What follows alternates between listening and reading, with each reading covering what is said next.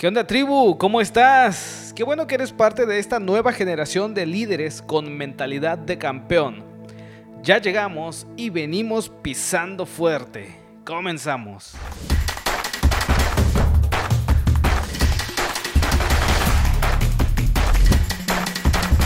En el capítulo anterior hablamos del punto número 3 del libro las 21 cualidades indispensables de un líder, escrito por John C. Maxwell. En esta ocasión vamos con el capítulo número 4, comunicación. Sin ella viajas solo. Como siempre, al principio de cada capítulo hay unas frases matonas que han dicho algunos personajes. En este caso toca a Gilbert Armelio, que es el presidente de la National Semiconductor Corp.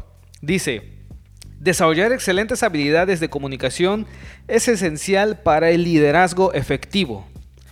El líder tiene que ser capaz de compartir conocimientos e ideas para transmitir un sentido de urgencia y entusiasmo a otros.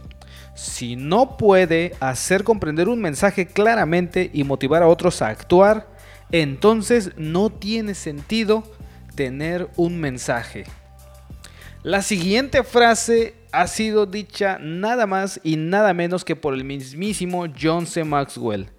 Los educadores toman algo simple y lo vuelven complicado. Los comunicadores toman algo complicado y lo hacen simple. Por eso es que luego vemos que hay cosas que parecen tan fáciles de hacer cuando no lo son. Por ejemplo, a mí me pasó, eh, eh, antes de comenzar con lo, lo del podcast, yo investigué mucho y hay muchos, eh, hay muchas personas que se dedican a este tema de hacer podcast. Y yo digo que lo, ve, lo veía tan sencillo, tan fácil, pero estar hablando solo. y viéndome solo, así al aire, solamente eh, confiando en que, que, hay gente del otro lado, no es nada sencillo. Pero lo hablaban tan fácil, se habla tan fácil. Pero pues realmente todo está, está solo, ¿no? Ya cuando tienes invitados, pues es otro show que por cierto más adelante vamos a comenzar con los invitados, pero por el momento vamos a seguir caminando eh, tú y yo en este estudio del, del libro Las 21 cualidades indispensables del líder. Vamos a iniciar. Muchos de los presidentes de los Estados Unidos han hecho un impacto tremendo como grandes comunicadores. John F. Kennedy, Franklin Roosevelt y Abraham Lincoln vienen a mi mente como destacados ejemplos, pero solo a un presidente en el lapso de nuestra vida se le ha llamado el gran comunicador, y ese fue Ronald Reagan. Temprano en su carrera se reveló el talento que Reagan para... Temprano en su carrera se reveló el talento de Reagan para comunicar. Comenzó en la radio cuando tenía como 20 años. Rápidamente se convirtió en uno de los mejores narradores del oeste medio. Generalmente narraba juegos en vivo pero ocasionalmente simulaba la transmisión de un juego de los Cachorros de Chicago usando reportes de la Western Union en cada juego. Durante uno de estos juegos, el cable que llegaba a él se cortó mientras Angie Gallan estaba en el bate en una situación difícil. Ronald Reagan hábilmente mantuvo a Gallan bateándole fouls tras fouls al pitcher durante un picheo imaginario de 6 minutos hasta que pudo reanudar los detalles del juego. A lo largo de su carrera, Reagan demostró una habilidad poco común para relacionarse y comunicarse con la gente. Nunca fue esto más evidente que durante el tiempo que aspiraba a la presidencia y cuando ya estaba en la Casa Blanca, mientras en 1980 anunciaban su candidatura para la presidencia, lanzó la visión para su campaña clara y simplemente, diciendo, en el centro de nuestro mensaje deben haber cinco sencillas palabras familiares. No grandes teorías económicas, no sermones sobre filosofías políticas, solo cinco palabras cortas. Familia, trabajo, vecindario, libertad, paz. Durante su campaña, Reagan debatió exitosamente con su contrincante Jimmy Carter, el antiguo gobernador de California, se mostró como un americano medio tranquilo, simpático y competente. Ganó con facilidad. Más tarde, cuando se le preguntó si se había puesto nervioso debatiendo con el presidente, Reagan respondió, no, no del todo. He estado en el mismo escenario con John Wayne. Ya sea que estuviera hablando a un grupo, mirando a la cámara o hablando cara a cara con alguien, Reagan era capaz de comunicarse con la misma efectividad. Aun cuando baleado lo llevaban a la sala de operaciones, su objetivo era hacer que los otros se sintieran tranquilos. Su comentario con el cirujano fue, por favor asegúreme que todos ustedes son republicanos. Reagan fue un buen ejecutivo porque poseía una clara visión. Hacía decisiones fácilmente y delegaba con mucha efectividad, pero fue un gran líder debido a su habilidad sobrenatural para comunicarse. Cuando llegó a dirigir el país, la gente sabía quién era él, dónde estaba situado y qué quería, y no vacilarían en subir a bordo con él. La comunicación lo hizo el tipo de líder que la gente quería seguir. Aun cuando no pretendas dirigir al país como lo hizo Ronald Reagan, aún así necesitas poseer una habilidad para comunicarte. El éxito de tu matrimonio, de tu trabajo y tus relaciones personales dependen de esto. La gente no te seguirá si no saben lo que quieres o a dónde vas.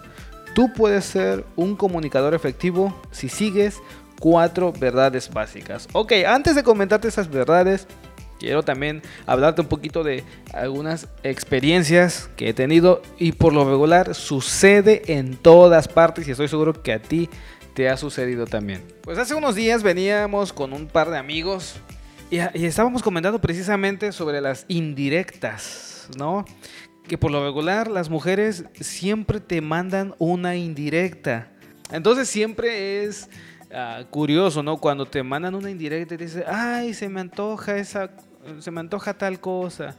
Ah, oh, mira qué bonito está ahí. ¿Cómo, cómo, cómo sabrá la comida? y tú, ah, sí, ¿verdad que está bien bonito? Qué padre.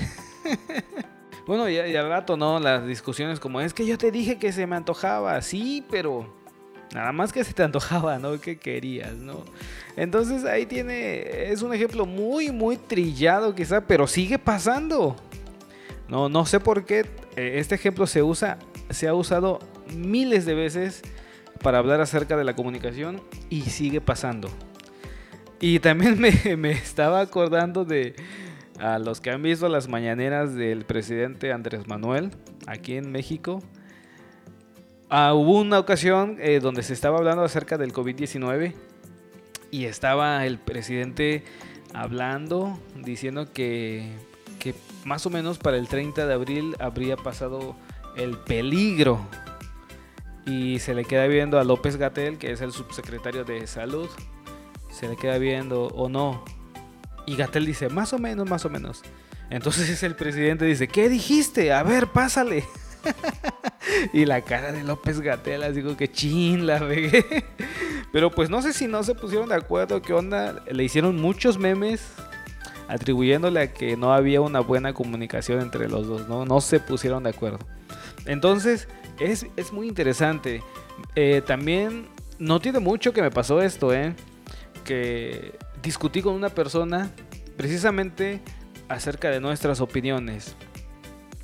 Porque ah, yo tenía la impresión de que, de que esta persona era muy, muy, muy flojito para, para trabajar Ah, y yo, por, el contrario, soy una persona que tiene un nivel de exigencia un, poco alto. Me gusta, me gusta siempre exigirme o autoexigirme.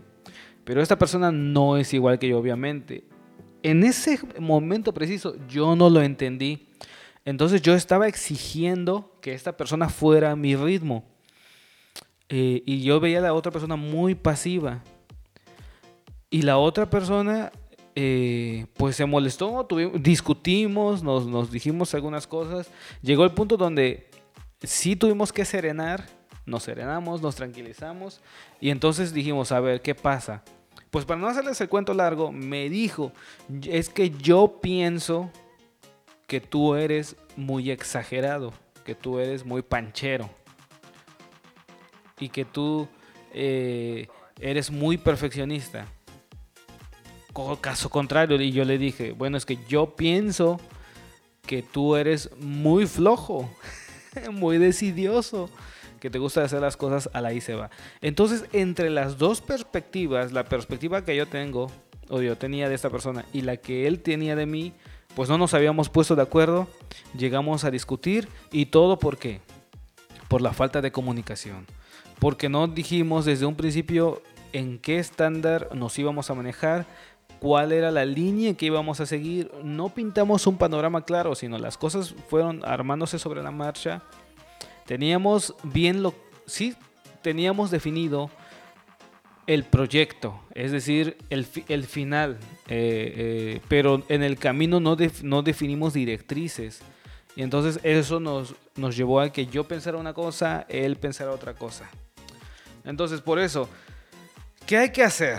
¿Qué hay que hacer para mejorar este, este, tema de la comunicación? Número uno, simplifica tu mensaje, hazlo más fácil, hazlo más sencillo, lo más básico que puedas. La comunicación no solo es lo que se dice, también es cómo se dice. Contrario a lo que algunos educadores enseñan, la clave para la comunicación efectiva es la simplicidad. Olvídate de impresionar a la gente con grandes palabras u oraciones complejas. Si quieres relacionarte con las personas, sé sencillo. Napoleón Bonaparte acostumbraba a decir a sus secretarios, sea claro, sea claro, sea claro. Número 2. Mira a la persona. Los comunicadores efectivos se concentran en las personas con las que se están comunicando saben que es imposible comunicarse con efectividad con una audiencia sin saber algo sobre ellos. Cuando te comuniques con las personas, ya sean individuos o grupos, hazte estas preguntas. ¿Quién es mi audiencia? ¿Cuáles son sus preguntas? ¿Cuáles son las necesidades a suplir? ¿Y cuánto tiempo tengo? Si quieres llegar a ser un mejor comunicador, déjate orientar por la audiencia. La gente cree en los grandes comunicadores porque los grandes comunicadores creen en la gente. Número 3. Muestra la verdad. La credibilidad precede a la gran comunicación. Hay dos formas de transmitir credibilidad a tu audiencia. Primero, cree en lo que dices. Personas comunes se convierten en comunicadores extraordinarios cuando son fervientes en sus convicciones. El mariscal de campo el mariscal de campo Ferdinand Foch observó, el arma más poderosa sobre la tierra es el alma humana encendida. Segundo, vive lo que dices. No hay mayor credibilidad que la convicción en acción. Eso, eso sí que es, es la neta. Oye, tienes que actuar conforme a lo que estás diciendo. Número 4. Busca una respuesta. Cuando te comuniques, nunca olvides que el objetivo de toda comunicación es la acción. Si descargas un montón de información sobre las personas, no estás comunicando. Cada vez que hables a la gente, dales algo de qué sentir, algo que recordar y algo que hacer. Si tienes éxito al hacer esto, tu habilidad para guiar a otros tomará otro nivel. Dante Márquez, hijo, presidente de MBM Inc., ha dicho lo siguiente sobre la habilidad de un líder para comunicarse. Un líder tiene que hacer que otros hagan las cosas. Por lo tanto, tiene que tener la habilidad de inspirar y motivar, guiar y dirigir y escuchar. Es solo a través de la comunicación que el líder es capaz de provocar que otros interioricen su visión y la pongan en acción. ¿Cómo evalúas tu capacidad de comunicarte con otros? ¿Es la comunicación una prioridad para ti? ¿Puedes inspirar y motivar a otros? ¿Expresas tu visión de tal forma que la gente sea capaz de entenderla, asimilarla e implementarla? Cuando hablas con las personas una por una, ¿eres capaz de establecer un vínculo con ellos? Si sientes en tu corazón que tu visión es grande y todavía la gente no la capta, tu problema puede ser una incapacidad de comunicarte efectivamente. Consejos y tips, como siempre, al final, lo mejor. Para mejorar tu comunicación, haz lo siguiente. Sé claro como una campana Examina una carta, un memorándum u otro artículo que hayas escrito recientemente. ¿Son tus frases cortas y directas o son vagas? ¿Serán capaces los lectores de captar las palabras que has escogido o tendrán que leerte con un diccionario a la mano? ¿Has usado la menor cantidad de palabras posibles? Para un comunicador, los mejores amigos son la sencillez y la claridad. Escribe tu próximo trabajo de comunicación teniendo ambas cosas en mente. En las primeras veces que yo empezaba a dar conferencias o platicar con, con público, solía usar un lenguaje un tanto rebuscado, porque me gusta eh, cómo se escucha, no es por presunción, pero como he leído un par de libros y, cuando tú lees, el, tu léxico, tu lenguaje, tu vocabulario se amplía. Por lo regular siempre me, me decían y siempre me llamaban la atención y me decían, ¿sabes qué? Sé más sencillo sé más sencillo. Dices muchas palabras que a lo mejor la gente no entiende. Hacía el mensaje demasiado complicado hasta que aprendí a hacerlo más sencillo. Siguiente punto, enfoca tu atención. Durante la próxima semana, mientras comunicas, pon atención a tu enfoque. ¿Está puesto en ti, en tu material o en tu audiencia? Si no está puesto en las personas, necesitas cambiar eso. Piensa en sus necesidades, preguntas y deseos. Acércate a las personas donde están y serás mejor comunicador. Recuerda que en el capítulo 2, donde hablábamos de carisma, lo más importante es poner a la otra persona en primer lugar y sus intereses antes que los intereses tuyos. Esto hablando estrictamente del tema del carisma. Siguiente punto, vive tu mensaje. ¿Hay alguna discrepancia entre lo que comunicas y lo que haces, ojo, aquí hablamos también de la congruencia. Recuerda que el líder no puede decir una cosa y hacer otra. Debe de ser congruente lo que haces, lo que piensas y lo que dices. Habla con algunas personas confiables y pregúntales si ellos creen que estás viviendo tu mensaje. Tu esposa, un consejero, un amigo cercano pueden ver cosas a las cuales tú eres ciego. Recibe sus comentarios sin ponerte a la defensiva. Hazte el, propósito de hacer cambios en tu vida para ser más consecuente. Y por último, esta pequeña anécdota. El 7 de abril de 1865, el presidente Abraham Lincoln tomó una difícil decisión y necesitó comunicársela a su general en el campo. En ella descansaban todas sus esperanzas y todo el peso de su liderazgo como presidente. Usando toda su habilidad de comunicador, escribió el siguiente mensaje. Teniente General Grant, el general Sheridan dice, si la cosa se pone difícil, creo que Lee entenderá. Deje que la cosa se ponga difícil. Abraham Lincoln. El presidente no permitió que la importancia de una comunicación afectara su sencillez. Nosotros tampoco deberíamos de permitirlo. Es decir, cuando las cosas tienen que ser derecha la flecha, no necesariamente insultar, no tener un lenguaje agresivo, pero sí una comunicación sencilla, sin tanta palabrería. Como este mensaje que envió el presidente. ¿Sabes qué? Si la cosa se pone difícil, si presionamos lo suficiente al, equipo contrario, creo que el equipo va a entender, pues dejemos que se ponga difícil.